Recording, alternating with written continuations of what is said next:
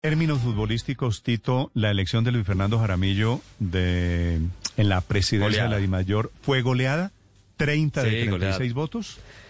30 eh, votos por eh, Fernando Jaramillo, cinco equipos que votaron en contra y uno en blanco, o sea, una, una goleada tremenda. El doctor Jaramillo tiene una larguísima trayectoria en la empresa privada, había estado vinculado ya al mundo del deporte y ahora llega a la presidencia de la DIMAYOR. Lo que llaman ustedes, Tito, el nuevo zar del fútbol colombiano. Doctor Jaramillo, buenos días. Néstor, muy buenos días y muy buenos, muy buenos días a todos los oyentes y a todos los compañeros de la mesa de trabajo. Fue, ¿Qué tan goleador se sintió usted, doctor Jaramillo? No, Néstor, yo creo que, que eso más es un mensaje de, unión del fútbol, muy importante en estos momentos, un mensaje de que todos los equipos quieren trabajar juntos y unidos eh, por un solo propósito, que es sacar el fútbol adelante, y ese mensaje se concretó en, en, en ese resultado, que fueron 30 votos a favor, 5 en blanco y uno en contra. Doctor Jaramillo, quisiera usted contar a los oyentes de Blue Radio, si es tan amable, quién es el nuevo presidente de la DIMAYOR.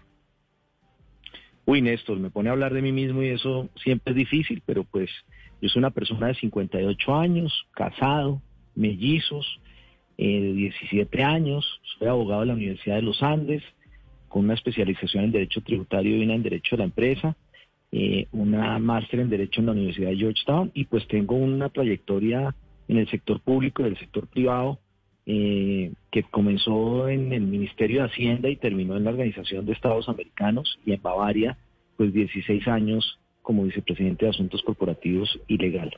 ¿Y hasta cuándo está en Bavaria a propósito, doctor Jaramillo? Estoy hasta final de este mes, pues igual tengo que empezar a hacer muchas gestiones, pero hasta final de este mes ya cerrando todo y así se lo manifesté a la Asamblea y, pues hay claridad en eso, así que el vínculo laboral con Adimayor comenzará el primero de septiembre. Sí, doctor Jaramillo, le faltó decir que usted siempre le ha estado coqueteando al deporte, que usted estuvo, que estuvo en Millonarios, que tiene, que es un gran aficionado por los deportes de, de diferente manera, ¿no? Sí, Néstor, usted que me conoce sí sabe que es así. Me gusta muchísimo el deporte, lo practico también eh, y me gusta mucho el fútbol, por supuesto, y he pasado por la Junta Directiva de Millonarios.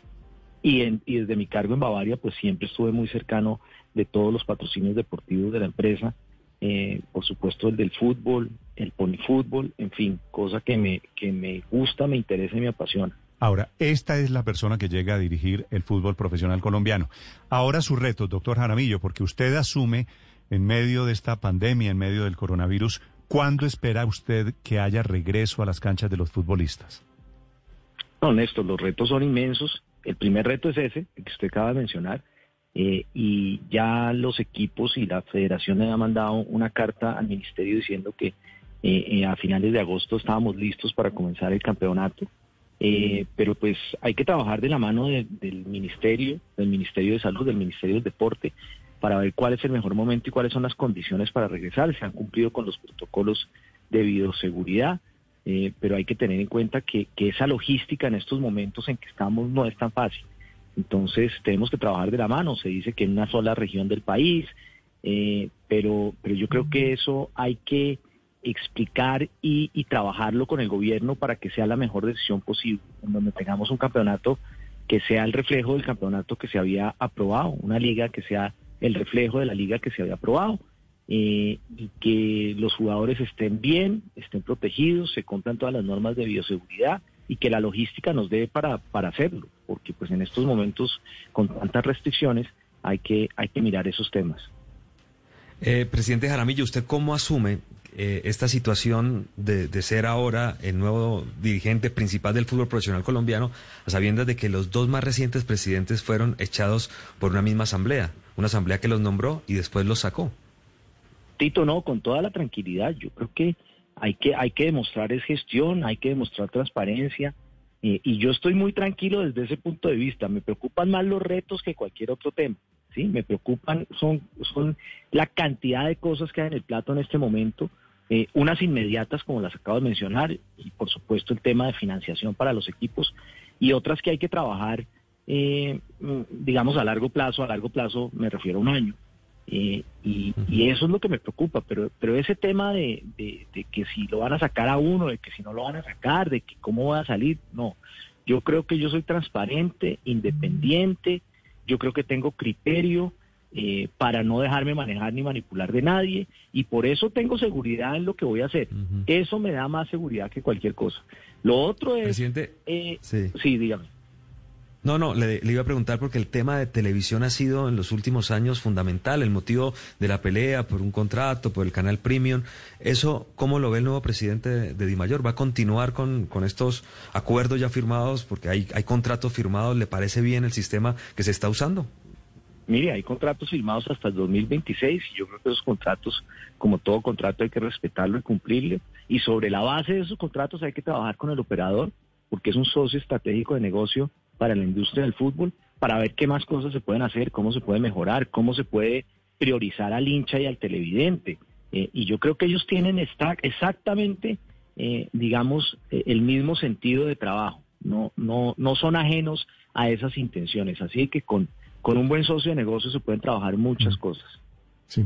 Doctor Jaramillo, ¿qué va a hacer con la Liga Femenina? Que no tienen patrocinio, son torneos cortos. Eh, las condiciones de las jugadoras no son buenas. ¿Qué va a hacer con la Liga Femenina, que es otro de los chicharrones que encuentra usted ahí? Sí, un chicharrón importante, pero hay que comprometerse con el fútbol femenino y con la Liga Femenina. Esto no puede ser una carga para los equipos, esto tiene que ser un trabajo conjunto, primero para buscar unos recursos para la Liga Femenina para que, para que no pase lo que usted menciona, que es una liga corta, que un día juegan unos equipos, el otro día juegan otros equipos. No, hay que comprometerse con eso para encontrar recursos para apoyar la liga. El gobierno ya dio 1.400 millones de pesos. Es un claro compromiso por parte del gobierno y yo creo que se pueden buscar otros patrocinadores eh, para que esa liga sea sostenible, para que esa liga sea consistente y no sea nuevamente una carga para los equipos, una obligación. Esto tiene que ser porque de verdad hay un compromiso, porque creemos en el fútbol femenino, porque le vamos a dar las condiciones a esa liga de que sea una liga competitiva y buena eh, en, anteriormente se le, se le están dando condiciones a las jugadoras, se les dan los tiquetes, alojamiento, en fin, todas las condiciones necesarias para que sea una liga eh, competitiva. Pero, pero hay que impulsarla más. Hay que tener un equipo de gente en la de mayor que trabaje solo en el tema de impulsar y darle sostenibilidad a la liga femenina. Obviamente, y no pasa sencillamente, doctor Jaramillo, por darles tiquetes, alojamiento y demás, sino que hay que pagarles de manera justa a las jugadoras para que lleguen por lo menos a los niveles salariales que se merecen. ¿Cuál es su compromiso en este sentido, en el sentido estrictamente económico y también en el sentido para que no se repitan los escándalos de acoso sexual y laboral al interior de la DIMAYOR? No, primero un respeto inmenso por las jugadoras. Yo creo que hay que priorizar eso eh, y tener todos los esquemas de códigos de ética, de comportamiento, eh, para que eso se dé y se cumpla, eh, porque eso es lo primero, un respeto inmenso por la jugadora, por las jugadoras. Lo segundo, el tema salarial tiene que ver directamente con los clubes, no con la de mayor, pero los clubes son conscientes que parte de la sostenibilidad y de la calidad de la liga es darle a las jugadoras también un, un sustento laboral importante. Y en eso los clubes tienen que trabajar con ellas y hay que buscar ingresos para los clubes nuevamente para que eso se pueda dar. Eh, y eso es parte de la sostenibilidad. No podemos seguir teniendo una liga llena de parches y llena de, cambios. Yo creo que hay que darle continuidad a eso y eso es parte de la seriedad del compromiso que vamos a expresar en una liga femenina. Hay que trabajar muy duro en ese tema eh, porque pues en este momento los patrocinios no están fáciles, pero, pero hay que buscar los recursos para darle sostenibilidad. Doctor Jaramillo, antes de su elección hubo un cisma, si me permite la palabra, en el fútbol colombiano. Incluso llegaron al extremo de hablar de la posibilidad de que hubiese dos torneos y la posibilidad latente de que eventualmente la FIFA tuviese una intervención en el fútbol colombiano. Eh, con su llegada a la DIMAYOR, ¿eso quedó superado? Hoy ya se regresa a un ambiente en el que todos los clubes están trabajando para construir un mejor fútbol colombiano?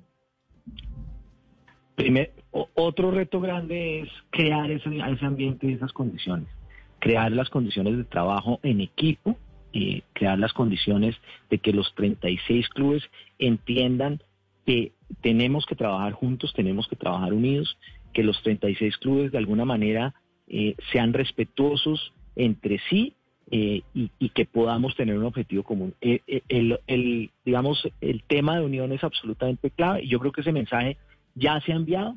Que una persona de mi perfil llegue a esa posición es porque los clubes están comprometidos y quieren enviar un mensaje totalmente diferente, ¿sí? Así que yo creo que eso hay que dejarlo atrás. Hoy hay unas condiciones, hoy hay un campeonato, una liga, un torneo que está aprobado y que los clubes se han puesto de acuerdo en eso y, hay que seguir trabajando por eso, por las condiciones que ya están eh, impuestas por ellos y acordadas. Mm. Doctor Jaramillo, el gran escándalo del fútbol colombiano ha sido la reventa de las boletas, los hechos de corrupción, eh, la sanción de la superintendencia, todo, todo ese engranaje que viene en realidad asomándose en el fútbol, la corrupción de diferentes maneras desde hace ya varios años. ¿Cuál es su compromiso en ese tema? No, mi compromiso es de absoluta transparencia, mi compromiso es de una administración de cara al, público en general, de cara a todos los interesados, de cara a todos los interlocutores. Mi compromiso, lo mencioné, es de independencia, mi compromiso es de honestidad, eh, mi compromiso es de que aquí no hay componendas, no hay agendas ocultas. Ese es mi compromiso como, como cabeza eh, de la DIMAYOR. Eh, y yo creo sinceramente, Néstor, que los clubes están exactamente en lo mismo. Ellos saben que hay una ventana de oportunidad para, para hacer un viaje, para darle un cambio a la imagen del fútbol en general y, y así han, expresado que este es el momento eh, para hacer eso. Ojalá, doctor Jaramillo, ojalá se produzca ese viraje. Gracias y le deseo mucha suerte, doctor Jaramillo. No, a usted, Néstor, Tito, y a todos.